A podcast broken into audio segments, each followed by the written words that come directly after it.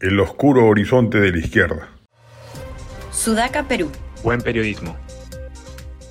Las encuestas reflejan que la izquierda peruana no levanta cabeza. Su obtusa oposición al gobierno de Dina Boluarte y su radicalismo infantil de considerarlo un régimen asesino y fascista no calan en la ciudadanía que lo sabe apreciar como un intento desesperado de reciclarse luego de su suicidio político por su apoyo incondicional a las pillerías del régimen de Castillo. Son tres los hechos que han hecho trizas la credibilidad moral de la izquierda, activo del cual antes inmerecidamente gozaba. Uno es su apoyo a gobiernos autoritarios y fracasados de la región como Cuba, Venezuela, Nicaragua y ahora último Argentina, Colombia, México y Chile. Sin ningún atisbo crítico, avalan afuera lo que dicen condenar adentro del país.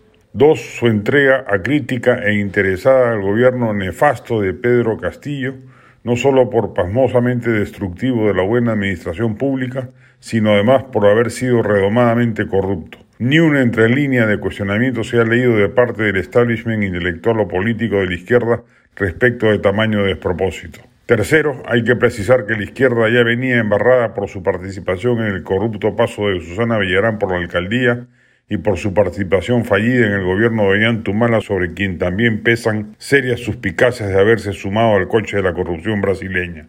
A estos pasivos tremendos hay que sumarle la división venidera de la izquierda, Normalmente presentaba dos o tres candidatos a lo sumo. Ahora ya cuento en su haber con Verónica Mendoza, Indira Wilca, Guido Bellido, Guillermo Bermejo, Johnny Lescano, Antauro Humala y Alfonso López Chao, más los folclóricos que aparecerán siempre por allí. No tiene buen lejos la izquierda peruana. Su perspectiva solo se alimenta del optimismo que pueda generar la subsistencia de un ánimo anti-establishment de un sector importante de la sociedad peruana, en particular en el sur altoandino, capaz por sí solo de otorgar los votos suficientes para que un candidato de ese perfil pase a la segunda vuelta. Fuera de ello, parece condenada a la marginalidad electoral, salvo que la derecha o el centro cometan la inmensa torpeza de presentar sin fin de candidaturas. Van 21 hasta el momento, hecho que pudiera hacer que se repite el fenómeno Castillo.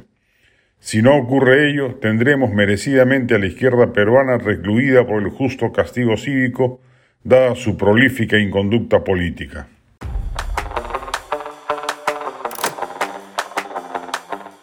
Este podcast llegó gracias a AFE, operador logístico líder en el mercado peruano que brinda servicios de almacenaje, transporte de carga, courier y cómics. Los puedes ubicar en www.afe.pe.